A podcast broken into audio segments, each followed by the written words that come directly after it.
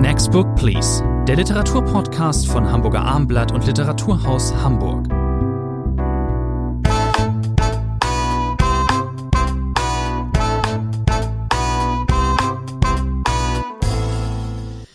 Next Book Please, der Literaturpodcast von Hamburger Abendblatt. Mein Name ist Thomas André und dem Literaturhaus Hamburg bei mir im Podcaststudio ist Professor Rainer Moritz. Heute in bewährter Form drei neue, drei aktuelle Bucherscheinungen. Wir besprechen heute Heinz Strunks, Es ist immer so schön mit dir, Daniela Kriens, Der Brand und Sigrid Nunez, Was fehlt dir? Drei. Das ist eine Bestseller-Ausgabe, kann man glaube ich so sagen. Ähm, das wird sich erst zeigen, lieber André. Das ja, wird sich erst genau. zeigen. Aber die letzten Bücher aller genannten Autoren waren, Autorinnen und Autoren waren sehr erfolgreich. Wir beginnen mit Heinz Strunk, dem insgesamt vermutlich auch erfolgreichsten, weil er einfach schon äh, auch die meisten, zumindest im Vergleich zu Daniela Green, etwas mehr Buchveröffentlichungen vorzuweisen hat. Nun wieder mal ein neuer Roman. Es ist immer so schön mit dir. Ähm, da habe ich erstmal, das ist ja jetzt eine Sommererscheinung, aber von Rowold schon weitaus früher Ende letzten Jahres angekündigt. Und da las man dann gleich ein so eine Art Liebesroman soll das sein. Und ähm, natürlich erwartet man von Heinz Strunk alles andere als einen romantischen Liebesroman. Und ich glaube, diese ähm, Prophezeiung wurde gleich erfüllt. Man hat ein bisschen Angst, wenn man liest, Heinz Strunk schreibt einen Liebesroman. Vielleicht zum Autor, ihn muss man nicht vorstellen, ihn muss man hier speziell auch in Hamburg äh, nicht vorstellen. Ich erinnere mich noch gut daran, als im Taschenbuch damals von Rowold fast versteckt sein Erstling erschien, Fleisch ist mein Gemüse. Wahnsinn, ja. Er hat damals im Literaturhaus gelesen, der Roman spielt ja viel in Harburg und um Harburg herum. Und er hat damals im Gäst, ins Gästebuch geschrieben des Literaturhauses, laden Sie mich bitte auch ein, wenn es nicht mehr gut läuft.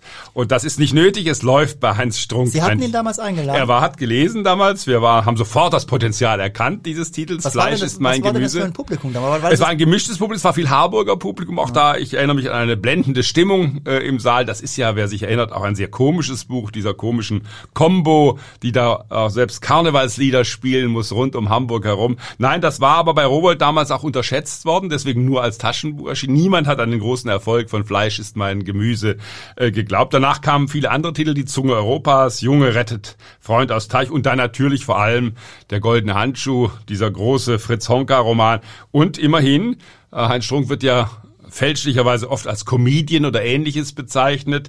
Er hat den Wilhelm Rabe Preis bekommen, einer der angesehensten Literaturpreise, die wir in Deutschland haben. Und nun eben ein Liebesroman, der natürlich, wer Heinz Strunks Prosa kennt, weiß, kein wirklich schöner, harmonischer, sentimentaler Liebesroman ist. Seit der Goldene Handschuh, Sie haben den Titel eben genannt, ist er spätestens seit diesem Titel ist er auch am, im Feuilleton angekommener Autor, siehe Wilhelm Rabe Preis, auch damals in Leipzig.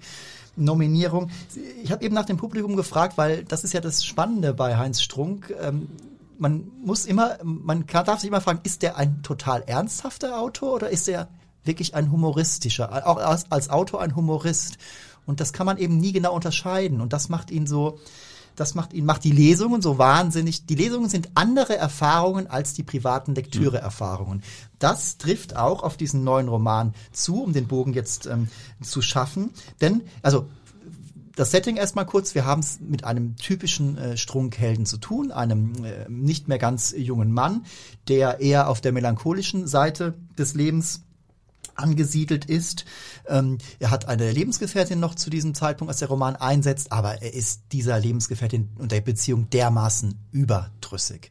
Er lernt dann eine äh, neue äh, Frau kennen, wesentlich jünger als er, und dann entspinnt sich die Liebesgeschichte, um die es eigentlich geht. Strunk wäre aber nicht Strunk, würde er nicht erstmal dieses, diesen Split, diese, dieses Auseinandergehen mit der ähm, ursprünglichen Lebensgefährtin erstmal in schönsten Farben, in dem Moment sind, was heißt schöne Farben? Es sind natürlich ganz, es ist eher, ist eher schwarz alles und schwarzseherisch und sehr, sehr ähm, zynisch oder na, zynisch ist das falsche Wort. Ähm, sagen wir auf eine Art und Weise auch wieder sehr lustig, wie dieser Überdruss Ja, das sind die wird. typischen Bilder von Heinz Strunk. Das kennen wir. Sie haben es gesagt, auch aus anderen Romanen von ihm. Er ist ein Meister äh, der schrecklich peinlichen Prosa, der ekelhaften Bilder, der Szenen, bei denen man also ich einerseits schaudert, andererseits natürlich auch lachen muss. Das hängt ein bisschen vom Humorlevel des Lesers, der Leserin ab, ob man das nun eklig findet, ob man das komisch findet, äh, ob man das nur lustig findet. Aber es ist auch in diesem Buch eine Mischung, die wir bei Heinz Strunks anderem Roman auch kennen. Sie haben es gesagt, der Mann in den 40ern, eigentlich, und da beginnt die Tragik schon, wollte er Musiker werden. Da liegt eine Musikervergangenheit hinter ihm, also ein bekannter Topos, der Künstler, der es nie geschafft hat. Was macht er jetzt stattdessen? Er führt eine Art One-Man-Tonstudio, äh, wo er Hörstücke bearbeitet, Hörbücher äh, bearbeitet und er lebt das typische wenn ich mal so sagen darf, Heinz Strunk Chaos leben. Da spielt Alkohol eine wichtige Rolle. Da ist frühes Aufstehen nicht angesagt. Da sieht die Wohnung entsprechend aus. Aber er ist zusammen. Sie haben es angedeutet. Wir müssen diese arme Frau, weil sie so furchtbar wegkommt in diesem Buch, genauer würdigen. Eine Mathematiklehrerin, wenn ich das richtig zwischen den Zeilen gelesen habe. Julia, eine Frau von höchster Anständigkeit, eine Frau von höchster Sensibilität, die aber, Sie haben es gesagt, von Anfang an verstoßen wird. Das heißt, er findet sie schrecklich. Alles, was sie macht, wie sie sich im Bett bewegt, wie sie aufsteht, wie sie sich kleidet, Gang, ist grauenvoll. Ihr Gang ganz insbesondere. Ja. Sie geht falsch. Sie macht alles falsch, was eine Frau falsch machen kann, in den Augen dieses halb versifften, chaotischen Tonstudiobesitzers. Der vor allen Dingen äh, so eine Art von typischer Strunk äh, demolierte Männlichkeit kann man es nennen. Das ist natürlich ein, ein schwacher Mann sozusagen. Er ist sexuell frustriert. Er ist in irgendeiner Form ähm, äh, ständig deprimiert und depressiv. Er hat nicht das Talent zum Glücklichsein. So kann man es vielleicht sagen. Das trifft ja auf die Strunkfiguren letzten Endes. Ich finde, Herr Andre, Ihre Überschrift demolierte Männlichkeit ganz großartig. Die, das trifft diesen Helden ganz wunderbar. Sehr gut, dass das ihr gefallen findet. Also, ähm, Gehen wir mal von der Ex äh, ein bisschen weg, denn dann kommt die neue ins Spiel. Ähm, Vanessa, eine äh, jüngere Frau, die unser Held auch ähm, gleich ähm, sehr realistisch sieht, wie er es sagen äh, würde, nämlich eine C-Schauspielerin der Kategorie C. Also ähm, auf kleinen Bühnen, Nebenrollen. Es stellt sich recht schnell heraus, das fand, weiß ich gar nicht, ob ich das so wirklich nötig fand. Sie ist die Tochter des ehemaligen äh, Lichttechnikers äh, der Band, der unser Held vorstand einst. Was den Altersunterschied noch einmal besonders das, plastisch macht. Das, dafür ist es vielleicht ganz gut, aber dass das vielleicht, oder, oder vielleicht auch dafür, dass man fragt sich ja schon, was findet diese als sehr hübsch beschriebene junge Frau, was findet die eigentlich an dem? Da muss vielleicht dann doch ein bisschen die Erklärung her, die Motivation. Sie kennt ihn schon von Kindesbeinen an, er erinnert sich natürlich überhaupt nicht. So. Und sie glaubt an ihn als Musiker. Das ist ganz wichtig. Ganz wichtig. Sie redet ihm zumindest ein, ja eigentlich musst du wieder zurück zur Musik, das war doch dein Ding. So ist es. Und ähm, ähm, das will er aber nicht. Er sagt an einer Stelle mal, ähm, dem stimme ich nicht ganz zu, aber es ist interessant, Popmusik ist etwas für junge Leute, von jungen Leuten. Er ist darüber hinaus. Er hat auch seinen Frieden gemacht mit seinem Ein-Mann-Studio, mit seiner ähm, immer unzufriedenen Existenz. Einmal sagt er, äh, wenn sie wüsste, wie niedrig meine Ansprüche an alles generell sind. Das sind so Sachen, bei denen man dann immer ein bisschen schlucken und aber auch schmunzeln muss. Ähm, das malt, also diese, diese Worte, die schreibt ihm äh, Strunk in einer Tour äh, zu. Man ist mit, äh, man ist bei ihm meistens, ähm, bei, bei seinen Gedanken. So würde es sonst so, anders würde es nicht funktionieren. Die Frauenfiguren bei Strunk sind ja immer ein bisschen unter ähm, belichtet, sage ich jetzt mal. Das haben Sie aber schön gesagt. Ich glaube, wir müssen Herr André jetzt mal äh, Butter bei die Fische geben. Äh, Sie haben, glaube ich, äh, um was es geht in diesem Roman, ist relativ leicht beschrieben. Es ist auch eine Liebesgeschichte, die natürlich dann auch ins Chaos führt. Es nee, scheint sich eine Verlobung anzudeuten mit dieser Vanessa sogar. Es in Heiligendamm. Genau, in Heiligendamm. Genau, dann ist man sogar in Hildesheim. Es gibt wichtige Szenen des Buches spielen in Hildesheim. Auch das nicht ein Dauerschauplatz der Weltliteratur. Das heißt, es entwickelt sich diese Geschichte. Wir sollten noch erwähnen, dass meine Lieblingsfigur Mathematiklehrerin Julia dann doch sich noch einen Coup erlaubt. Es kommt zu einem kurzen äh, Sex-Comeback zwischen den beiden. Äh, Nach dem Tribunal. Zuerst sie stampft genau. ihn in Krumpf und Boden, was sehr, sehr wichtig ist. Er bekommt sein Fett noch richtig weg, dann zieht sie ihn nochmal ins La auf die Laken. Sie sieht auch viel besser aus jetzt, nachdem sie ihn verlassen hat. Das kommt hinzu. Und dann gibt es, das ist eine der komischsten Szenen dieses Romans natürlich, äh, äh, ein, eine Szene um das rote Höschen, das die Mathematiklehrerin wohl absichtlich sich vermutet man zurückgelassen hat im Bett und das muss er nun verzweifelt verstecken vor der anderen Frau. Also eine klassische Slapstick-Szene, wenn man so will. Aber, lieber André, was, mit was haben wir es denn hier zu tun? Wir haben es wir haben's beschrieben mit einem klassischen Heinz Strunk auf der einen Seite zu tun. Wir haben diese Loser-Figur. Wir haben all die Elemente, die man äh, von ihm letztlich äh, kennt.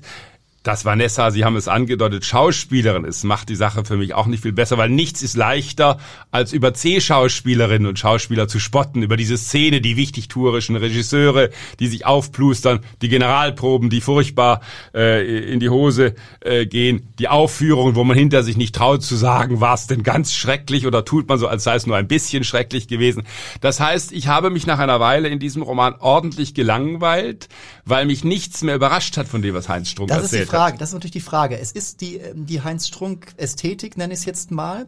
Und ähm, natürlich, wenn man die schon vielleicht auch immer schon ein bisschen kritischer äh, gesehen hat und sich gefragt hat, hm, zum Beispiel, was ist mit den Frauenfiguren oder muss das denn immer alles so negativ sein, muss die die Weltsicht so schwarzgallig sein, wie auch immer, dann ist einem Ja, das ist es nicht. Ich bin ein großer Heinz Strunk Fan eigentlich. Ich habe fast alle seine Bücher gemocht, äh, auch viele äh, selber äh, besprochen. Äh, ich habe große Sympathie auch für diese Galligkeit, für diese natürlich völlig schräge Humorseite. Wer die Titanic abonniert hat, da war ja bis vor kurzem ganz regelmäßiger Kolumnist. Auch das waren oft sehr, sehr schräge Alltagsbeobachtungen. Ich habe eine große Schwäche dafür. Ich glaube, nur in diesem Buch hat sich Heinz Strunk deutlich äh, zu leicht gemacht ich, er, er hat, so sehe ich das vorgehabt, mal jetzt, oder hat er, glaube ich, auch explizit ähm, erwähnt jetzt in dem anderen Interview, er wollte eben den etwas anderen Liebesroman schreiben. Er würde sagen, äh, wir hatten, hatten auch noch kurz gemailt letzte Woche, er beschreibt das alles als äh, realistisch. Also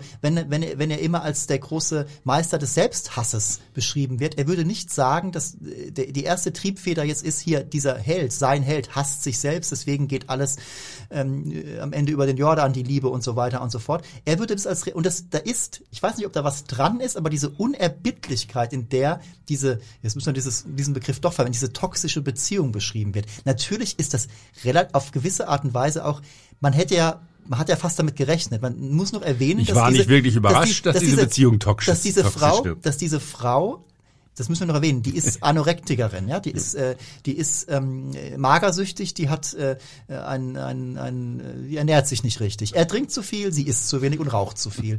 Er nennt sie einmal, und das ist natürlich schon an einer Stelle, huh, eine Leichtköstlerin. Meine Güte.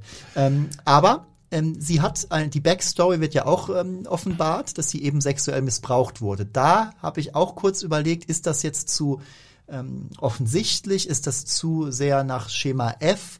Oder man kann ja, aber das ist äh, gut, dass Sie diese Episode erwähnen. Sie wird von einem Diakon, einem Konfirmationslehrer, ja, äh, der böse Mensch missbraucht. Äh, und das ist für mich eine der stärksten Stellen dieses Romans gewesen, weil plötzlich hat man das Gefühl, da erzählt Heinz Strunk in Anführungszeichen eine normale Geschichte. Da ist er nicht darauf angewiesen, diesen ständigen satirischen Overkill anzusetzen. Er ist ja ein Meister der schrägen Metaphorik. Wenn man äh, mehrere Seiten am Stück sich mal genau anschaut, dann merkt man, da arbeitet einer hart mit der Sprache. Da sind schräge Bilder vorhanden. Ich wäre froh, andere Autoren könnten so viel äh, wie Heinz Strunk. Wichtig, dass Sie das erwähnen. Aber nichtsdestominder ist es auch, äh, nach der Hälfte des Buches äh, war es für mich eine Art Overkill. Das heißt, es war auch erwartbar, dass diese Beziehung nun keine harmonische Liebesbeziehung werden wird, ist ja ganz logisch. Ja, es ist aber die Unerbittlichkeit mit der das zu Ende geführt wird, das finde ich schon beeindruckend. Und Sie haben eben, Sie haben es eben Overkill genannt. Natürlich erkenne auch ich hier und da eben schon die Pointe, die auf die Lesung hingeschrieben sein wird.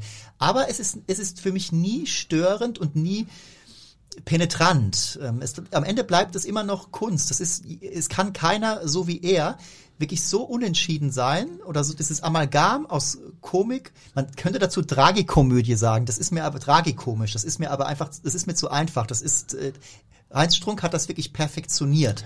Loser will nicht mit der biederen Mathematiklehrerin zusammen sein, stattdessen eine magersüchtige Schauspielerin, aber auch das geht schief. Das war mir als Plot, lieber André, dieses Romans ein bisschen dünn. Die Aufstellung ist halt so, wie sie ist. Er hat sie so gewählt, weil er damit seine Kunst am besten vollbringen kann. Deswegen bin ich am Ende bei Heinz Strunk bei den üblichen äh, schwache acht oder starke, ich sage jetzt mal starke sieben Punkte und Sie wahrscheinlich fünf, ne? Ich gebe, Sie haben das richtig erkannt, mit Schmerzen, weil ich den Autor im Prinzip sehr schätze, fünf Punkte. Das ist zu wenig, aber so ist es.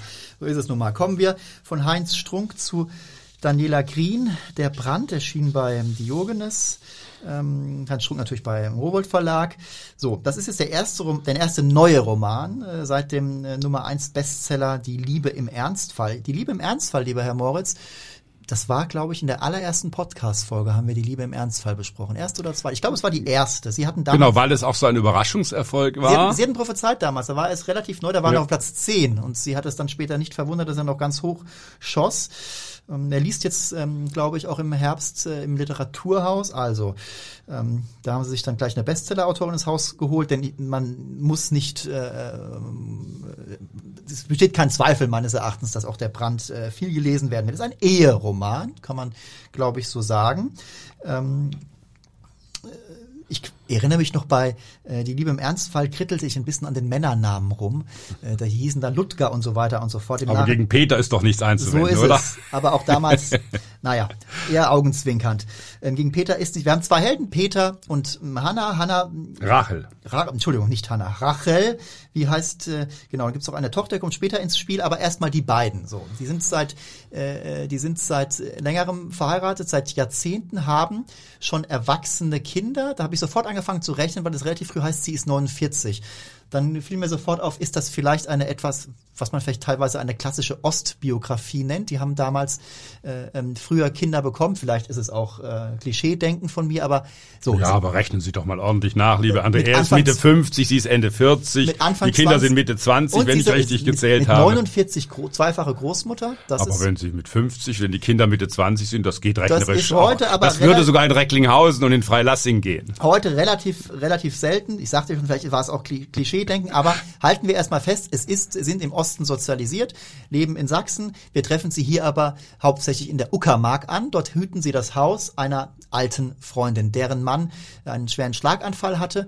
So, und dort gibt es dann genug Zeit, über die Ehe nachzudenken. Vielleicht einen Schritt noch zurück, äh, weil dann haben wir gleich den Titel nicht erklärt, aber doch zumindest erwähnt.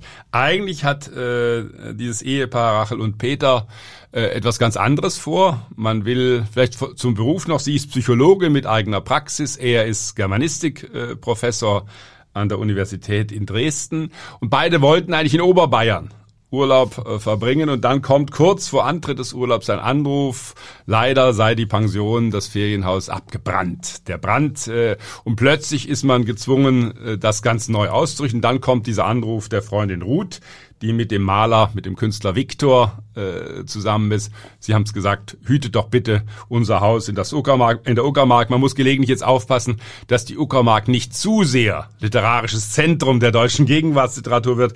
Das Stanischitz hat sozusagen alle Dämme gebrochen, aber auch John von Düffels neuer Roman spielt in der Uckermark. Also man muss aufpassen, dass es nicht zu viel Uckermark ist. Und jetzt fährt man dorthin, hütet das Haus, da gibt es Tiere, das Haus ist ein bisschen marode. Und Sie haben es gesagt, die Kernhandlung, das ist, wenn man so will, eine Spezialität äh, von Daniela Krien ist sozusagen, sich hineinzuschleichen ins Innere ihrer Figuren. Die Liebe im Ernstfall, dieser Roman, der ja fünf Frauenfiguren im Mittelpunkt hatte, äh, hat genau davon äh, gehandelt, von fünf Frauen, äh, deren Lebenswege nachgezeichnet worden sind, deren Unglück auch nachgezeichnet worden ist. Und hier geht es, das ist erst einmal das Grundmotiv äh, dieses Buches. Ich zitiere vielleicht einen Satz.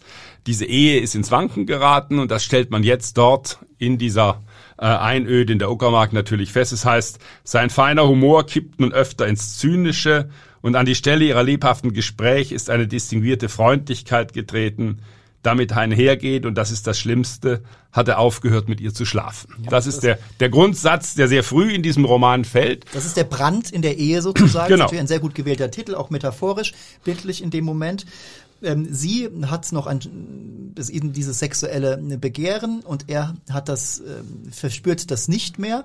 Und wir müssen, ähm, dürfen erklären an dieser Stelle, wo das herkommt. Er erklärt es ihr ja auch. Es gab einen, einen Bruch, es gab einen Vertrauensbruch sozusagen. Äh, er ist äh, Unidozent, ähm, Universitätsprofessor, Sie haben es erwähnt. Und er kam dann sozusagen, er musste ins äh, kam sich mit der neuen Zeit äh, irgendwie, die kam ihm die Quere. Die neue Zeit, in der äh, zum Beispiel Studentinnen bei ihm sitzen, die keine Studentinnen sein wollen, sondern die sich als non-binär verstehen. Er spricht die dann aber als Frau an und äh, versteht in dem Moment dann gar nicht, warum sich ähm, ein großes äh, ähm, die Stimmung gegen ihn äh, sozusagen sich ausrichtet. Er ist einfach ähm, in dem Moment nicht mehr auf der Höhe der Zeit. Er versteht das alles nicht mehr, diese neue Genderzeit und es gibt dann einen kleinen Shitstorm gegen ihn. er zieht sich vollkommen zurück und sie macht einfach nur eine lapidare Bemerkung und ähm, ist wenig empathisch und versteht gar nicht, warum er damit so seine Probleme hat. Das führt er als Argument genau. an. Und dass sich zurückzieht, vielleicht kann man diese dieses Bild gleich aufgreifen. Äh, das kann eben Daniela Krien wie wenige Gegenwartsautoren diese Gesten des Alltags zu schildern, dieses Alltagsverhalten. Es wird in diesem Roman ständig Salat geschnitten, Gurken gehobelt, es wird gegessen. Also diese Rituale des Alltags spielen eine wichtige Rolle. Er sucht sofort wieder die Flucht auf diesem Hof in der Uckermark. Er kümmert sich nur noch um die Tiere. Anstatt sich um sie zu kümmern, ist er ständig mit dem Pferd äh, zugange. Und sie hat eben, Sie haben es angedeutet, diese klare Haltung. Sie will nicht, wie es einmal wörtlich heißt, zu den vielen alternden Frauen gehören, die sich dann auf ihre Enkelkinder stürzen, um ja wieder eine Beschäftigung zu haben, um von der Ereignislosigkeit ihrer Ehe abgelenkt zu werden. Das heißt, der Roman versucht, und das ist gar keine so leichte Aufgabe zu beschreiben, kommt ein Paar, das sich so entfernt hat, das sich ja in gewisser Weise in Freundlichkeit voneinander äh, entfernt hat. Hier fliegen nicht ständig Tassen äh, durch die Küche, sondern hier ist einfach eine Art tödliche Stille äh, vorhanden. Gibt es eine Möglichkeit der Wiederannäherung? Wie kommen die beiden vielleicht wieder zusammen? Da spielt jetzt die Tochter Selma, die dann zu Besuch kommt, eine sehr höflich gesagt sprunghafte Tochter, äh, eine wichtige Rolle, äh, weil die alles durcheinander will und plötzlich wird natürlich auch in die Vergangenheit zurückgeblendet. Das ist ganz wichtig. Selma ist bei der Großmutter gelassen worden als junges Kind, äh, als Mädchen und das scheint jetzt ein dauerhafter Vorwurf zu sein. Vielleicht ein Satz noch zu den großen Qualitäten von Daniela Krien. Allein schon, wenn man das Satzbild anschaut, das sind sehr kurze Sätze, sehr kurze Absätze. Das heißt, diese Autorin hat viel Leerraum zwischen ihren Sätzen, aber es sind eben manchmal tödliche Sätze. Als Selma ihrer Mutter erklärt, sie habe jetzt eine Psychoanalyse begonnen, weiß die Mutter genau, sie ist ja Psychologin, was das für Folgen haben wird, wie diese Kindheitserlebnisse aufgearbeitet werden. Da heißt es, und dann endet dieses äh, kleine Kapitel mit dem lapidaren Satz, kein Zweifel, all das wird Selma ihr schon bald vor die Füße kotzen. Punkt, Absatz. Das ist eine große Qualität, die Daniela Krien in ihren, all ihren Büchern hat.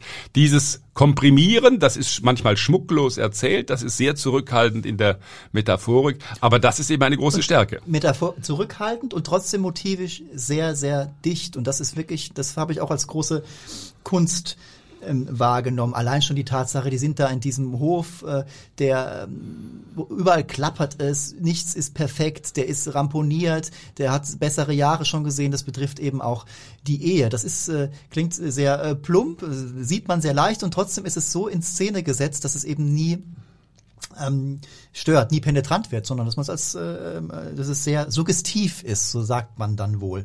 Und wir müssen einen Plotstrang zumindest noch andeuten, ohne ihn hier auflösen zu wollen.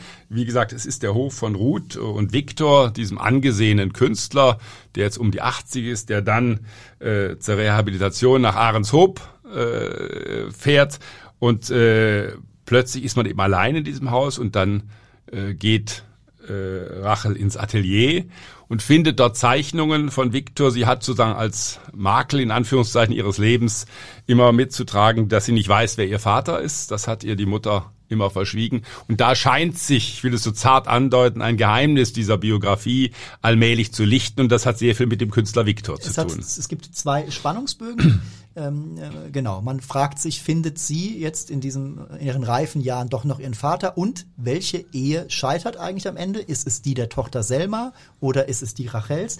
Ich habe, ähm, ich war nicht äh, geschlechtersolidarisch sozusagen. Ich hatte etwas mehr Sympathien für Rachel. Die ist einfach gerade die ihre die Sache, dass sie eben Psychologin ist und wie kritisch sie ähm, zum Beispiel ihre ganzen jüngeren Patienten sieht. Da heißt es einmal so sinngemäß, die haben ja gar keine wirklichen Probleme sozusagen. Und sie langweilt sich auch oft. Ich kenne nun in meinem Bekanntenkreis etliche Psychologinnen und Psychologen, die alle ihren Job sehr ernst nehmen und den Menschen auch helfen wollen. Gar keine Frage. Aber manchmal scheint es da auch ein bisschen auf, dass es so heißt, Mensch, mit was für Problemen kommen die Leute eigentlich so zu einem?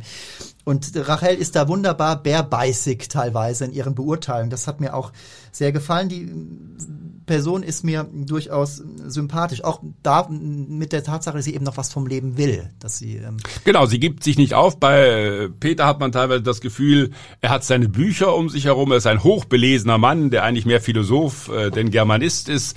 Äh, und das scheint ihm fast zu genügen. Aber damit, und das ist das Hartnäckige an dieser Person, gibt sich Rachel nicht zufrieden. Wenn man, glaube ich, die Qualitäten von Daniela Krien auf einen Punkt zurückführen will, ist es vielleicht wirklich ihre Fähigkeit, existenzielle Themen Schwerwiegendes äh, in Anführungszeichen leicht zu verpacken, in den Alltag von Menschen einzustreuen, ohne dass eben dieser Alltag dadurch überladen ist. Ähm, interessant ist ähm, manchmal die Zufälle so, es ist auf eine Art und Weise ist es auch ein Buch ähm, über Mütter, es, ähm, der auch äh, übrigens historisch sehr weit ausgreift, es spielt ja auch noch ein bisschen die Kriegszeit eine Rolle, die Großmutter ähm, von Hannah war es, die die im Krieg, in den Kriegswirren da herumirrte äh, und ähm, nur eine Tochter zur Welt brachte, nämlich Hannah, ähm, Rach, Entschuldigung, Rachels Mutter, die eben auch sehr unstet war. Dieses Unstete mhm. übertrug sich dann nicht wirklich jetzt auf Rachel, aber die war zumindest in der Lage, ihr eigenes Kind auch wegzugeben. Sie haben es erwähnt. Es geht also um gewisse ähm, ähm, Ramponierungen, die man davon tragen kann durch, ähm, äh, es geht grundsätzlich um schwierige Mutter-Tochter-Beziehungen. Das erinnerte ein bisschen an Alena Schröder. Den Roman haben wir vor kurzem ja auch besprochen, aber äh, das sind ganz unterschiedliche Romane und Danina Kriens Roman ist vor allen Dingen literarisch wesentlich ähm, stärker. Ich überlasse Ihnen, werter Herr Moritz, nun die, den Erstschlag bei der Wertung. Wir hatten demolierte Männlichkeit bei Heinz Strunk, jetzt haben wir ramponierte Weiblichkeit bei Daniela Krien. Ich gebe acht Punkte. Ich bin bei sehr starken sieben Punkte. Kommen wir zum letzten Titel für heute, Sigrid Nunez ähm, was äh, dir fehlt. Nee. Was, äh, wie heißt der Titel nochmal? Was fehlt dir? Was Im Original sollte man gleich erwähnen, ja, übersetzt von Annette Grube. What are you going through? Also nochmal eine ganz andere Stoßrichtung. Der wesentlich bessere Titel. Äh, Sigrid Nunez ist ähm, eine in Amerika sehr anerkannte Autorin, viele Preisnominierungen, zuletzt auch einen großen Preis bekommen, den National Book Award dieser Roman Der Freund war dann auch in Deutschland ein im deutschsprachigen äh, Bereich ein sehr großer Erfolg. Jetzt gibt es äh, ein neues Buch von dieser jetzt mittlerweile 70-jährigen Erzählerin, die übrigens eine deutsche Mutter hat und einen amerikanischen Vater, der ähm, aber chinesische und panamische Vorfahren hatte, wenn ich das alles richtig verstanden habe. Nun ein neues Buch. Ähm, um was geht's da, Herr Moritz? Ja, das ist äh, eine gute Frage. Das ist auf den ersten Blick leicht zu beantworten. Äh, wir haben ein Roman des Leidens. Es ist ein Motto der Philosophin Simone Weil vorangestellt. Äh, welches Leiden quält dich, ist die Grundessenz dieses Satzes von Simone Weil. Das zieht sich durch den ganzen Roman hindurch. Wir haben in der ganz oberflächlichen Haupthandlung es mit einer Erzählerin zu tun, einer Frau, die zu Besuch bei ihrer krebskranken Freundin ist und sie nun, der Roman ist ja kein äh, sehr dicker äh, Roman, aber sie begleitet diese Freundin quasi ins Sterben. Die Freundin will nicht zu Hause bleiben in ihren eigenen vier Wänden, sondern äh, man hat die Möglichkeit, in einem anderen Haus unterzuschlüpfen. Und vor allem will die Freundin dass äh, sie begleitet wird ins Sterben. Sie will keine aktive Sterbehilfe bekommen, aber sie will, hat sich entschlossen, ihr, ihrem Leben, dieser schweren Krebserkrankung selbst ein Ende zu setzen. Und ihre Freundin, die Erzählerin, soll quasi nebenan bei ihr sein. Das ist, wenn man so will, äh, der große Handlungsstrang. Der wird im zweiten Teil deutlicher, klarer. Der erste Teil des Buches, äh, so ging es zumindest mir, war durchaus etwas verwirrend. Ist es denn eigentlich ein Roman, Herr Moritz? Man kann mit Fug, es hat auch sehr starke essayistische ja. Teile, das muss man ganz klar sagen, was aber überhaupt nicht schlecht ist. ist Wir hatten neulich, äh, ich glaube auch hier auch besprochen, von Gabriele von Arnim, äh, das Buch über die schwere Erkrankung ihres Mannes, den sie zehn Jahre zu Hause gepflegt hat. Da hat dieses Buch manche Berührungen dazu. Ich habe auch an manche Bücher von Joan Didion denken müssen. Das heißt, es ist ein Buch, das auch immer wieder auf die Literatur Bezug nimmt, äh, auf Figuren der Weltliteratur, auf Filme rekurriert. Genau. Ingeborg Bachmann spielt übrigens auch eine äh, kleine Rolle. Das heißt, es wird immer wieder auch Hilfe gesucht, äh, um mit diesem schweren Umstand zurechtzukommen. Und ganz wichtig ist, damit setzt der Roman in gewisser Weise an. Ich nenne ihn jetzt einfach mal Roman. Ich bleibe bei der Bezeichnung, die der Verlag auch überraschenderweise äh, gewählt hat. Es setzt damit ein, dass sie ihren Ex-Gefährten äh, wieder trifft. Äh, der Mann ist Spezialist, ich sag's mal so, für Apokalypse. Das, er, das heißt, heißt, er hält bierernste Vorträge, da sind keine Rückfragen erlaubt, da ist kein Lachen im Raum, wo er den Menschen erklärt, die Welt geht unter, es ist zu spät, äh, ihr könnt machen, was ihr wollt, die Welt geht auf jeden Fall unter. Und diesen Mann, äh, ihren Ex-Mann, wie gesagt, trifft sie wieder bei einem Vortrag. Sie wird ihn später im Laufe des Buches dann noch einmal treffen, äh, wo er sozusagen darüber klagt, ja, wie gehe ich überhaupt mit meinen Enkelkindern um, was ist nun damit, wie gehe ich mit meinem eigenen Leben um, wenn ich davon überzeugt bin, wenn ich davon überzeugt bin, dass es besser ist, mit der Welt abzuschließen. Also ein Roman, um das nochmal auf den Punkt zu bringen, der im ersten Teil fast etwas verwirrend ist, letztlich, weil es auch eine Reihe von Nebenfiguren gibt. Sie ist beispielsweise die Erzählerin, als ihre Freundin besucht, äh, äh, bei einer Wirtin Airbnb untergebracht. Auch mit der unterhält sie sich, der will sie nahe kommen. Das heißt, es kommen eine kleine Palette von Nebenfiguren plötzlich ins Alle Spiel. Alle haben ihre Geschichten. genau, die Geschichten erzählen. Es sind sehr viele Geschichten, die hier nebeneinander stehen und sie sind alle gleich berechtigt. Es ist ein großzügiger, aber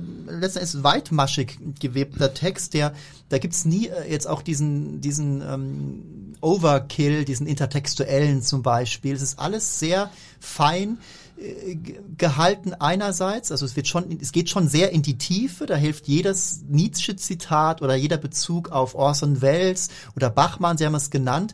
Aber dann ist auch schon wieder Schluss und dann kommt wieder eine Geschichte. Diese Frau lernt eben Menschen kennen, das kann zum Beispiel die ältere Dame sein, die in der Nähe wohnt. Sie lernt zuerst deren Sohn kennen, der auch schon nicht mehr ganz jung ist. Mit dem kommt sie ins Gespräch. Dann geht's, dann fängt sie irgendwann an, diese ältere Dame zu besuchen. Die ist nun aber einfach sehr verbittert am Ende ihres Lebens, schimpft nur über Hillary Clinton, die sich anschickt, Präsidentin zu werden. Da sehen wir, wo dieser Roman zeitlich ähm, verortet ist. Es geht viel um Liebesbeziehungen, es geht um Geschlechterkrampf, es geht um Rollenzuschreibungen, es geht auch hier um eine Mutter-Tochter-Beziehung, die ähm, Freundin, die da eben ähm, in Agonie liegt und die ihrem dem Ende ihres Lebens entgegenblickt, die hat eine Tochter und das ist nun die schlimmste Mutter-Tochter-Beziehung, die ich nicht überhaupt vorstellen kann. Die wird da auch ich möchte nicht sagen ausgebreitet, das klingt ja fast zu negativ. Nein, die wird immer wieder angeschnitten. Da geht es um das, um diese letzten Dingen geht. Das ist und eben es geht mit dem Schlüsselsatz auch. Die Tochter sagt sinngemäß, als es darum geht, äh, als die Mutter ratet, was ja. soll ich denn nun machen? Ja. Dann sagt die Tochter, den, sie sagt es etwas feiner, als Sie es gerade gesagt haben. Das ist deine Entscheidung, heißt es sinngemäß im Buch. Das Schlimmste, was äh, eine Tochter in dieser Situation zu einer Mutter sagen kann, ach das musst du selbst wissen, also die sich selbst ausklinken aus der Geschichte der Mutter. Das bleibt bis zum Ende des Buchs ein roter Faden, dieses Nicht-Zusammenkommen von Mutter und Tochter. Es gibt einige, die ist eine sehr kluge Autorin. Es gibt wirklich immer wieder Sätze, die man sich unterstreicht, ob man denen jetzt zustimmt oder nicht. Ich möchte mal einen vorlesen. Es geht viel eben um die letzten Dinge. Es geht um, ums Sterben, es geht um Krankheit. So, ein Satz. Sterben ist eine Rolle wie jede andere auch, die wir im Leben spielen. Das ist ein beunruhigender Gedanke. Man ist nie sein wahres Selbst, außer wenn man allein ist.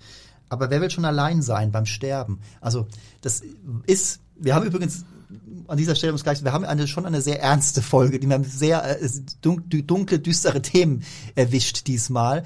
Und es ist natürlich, äh, Sie haben einen Schlüsselsatz gerade zitiert, Geschichten von Frauen sind häufig traurige Geschichten, heißt es an einer Stelle dieses Buches. Das ist natürlich ein äh, Blick, den dieser Roman wirft speziell auf allertraurigste, wie es in Anspielung auf Fort Maddox Ford einmal als allertraurigste Geschichten wirft, die werden hier versammelt. Ich habe mich, wie gesagt, um das nochmal zu betonen, äh, bei aller hohen Sympathie für dieses Buch, auch für die Durchdringung von Essayistischem ja. Äh, und Fiktivem, äh, an der Struktur manchmal vor allem am Anfang ein bisschen gestört. Es ist, wirkt ein bisschen wahllos, manchmal wie hier mit dem Salzstreuer verteilt wird, aber man gewöhnt sich an diese Form. Man merkt auch, dass es eine Form, mit diesem Leiden umzugehen, sozusagen auch essayistisch zu springen, Gedanken, Lesefrüchte einzubauen, sodass äh, mir dieses leicht Unbehagen äh, am Schluss fast gar nicht mehr vorhanden war. Mir hat, mich hat das eher fasziniert, dieses Nebeneinander. Ich musste auch mich ein bisschen dran gewöhnen und dann war ich aber auch drin, wie man so schön sagt. Und äh, wenn ich es eben ansprach, dass das hier alles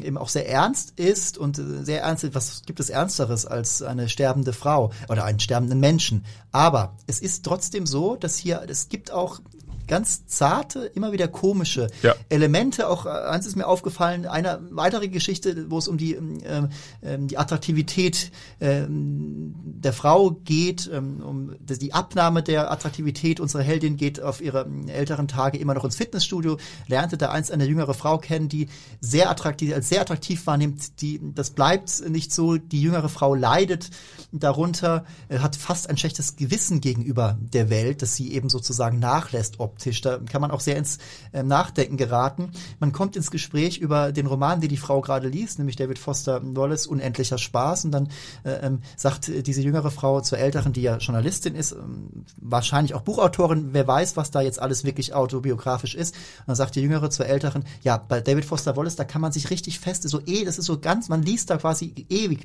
Ich, habe damals auch ein halbes Jahr dran gelesen. Das ist ja besser als diese Bücher, die nur so 200, 220 Seiten haben, die man einen Wochenende ausgelesen hat. Das ist natürlich ein, kann man nur als Selbstironie verstehen. Dieses Buch hat 220 Seiten, hat man an einem Nachmittag gelesen. Dieser Nachmittag ist aber sehr erhellend und ähm, man kommt zu Kenntnissen, die man vielleicht vorher nicht hatte. Also, mich hat dieses Buch definitiv bereichert und deswegen bin ich bei Sigrid Nunez, ihrem neuen Roman, Was fehlt dir, auch bei acht Punkten. Ich gebe gute sieben Punkte dafür. Das habe ich mir fast gedacht. Lieber Herr Moritz, das war, liebe Zuhörerinnen und Zuhörer, das war die aktuell die neue Folge von Next Book Please. Wir verabschieden uns und wünschen, wie gehabt, gutes Lesen.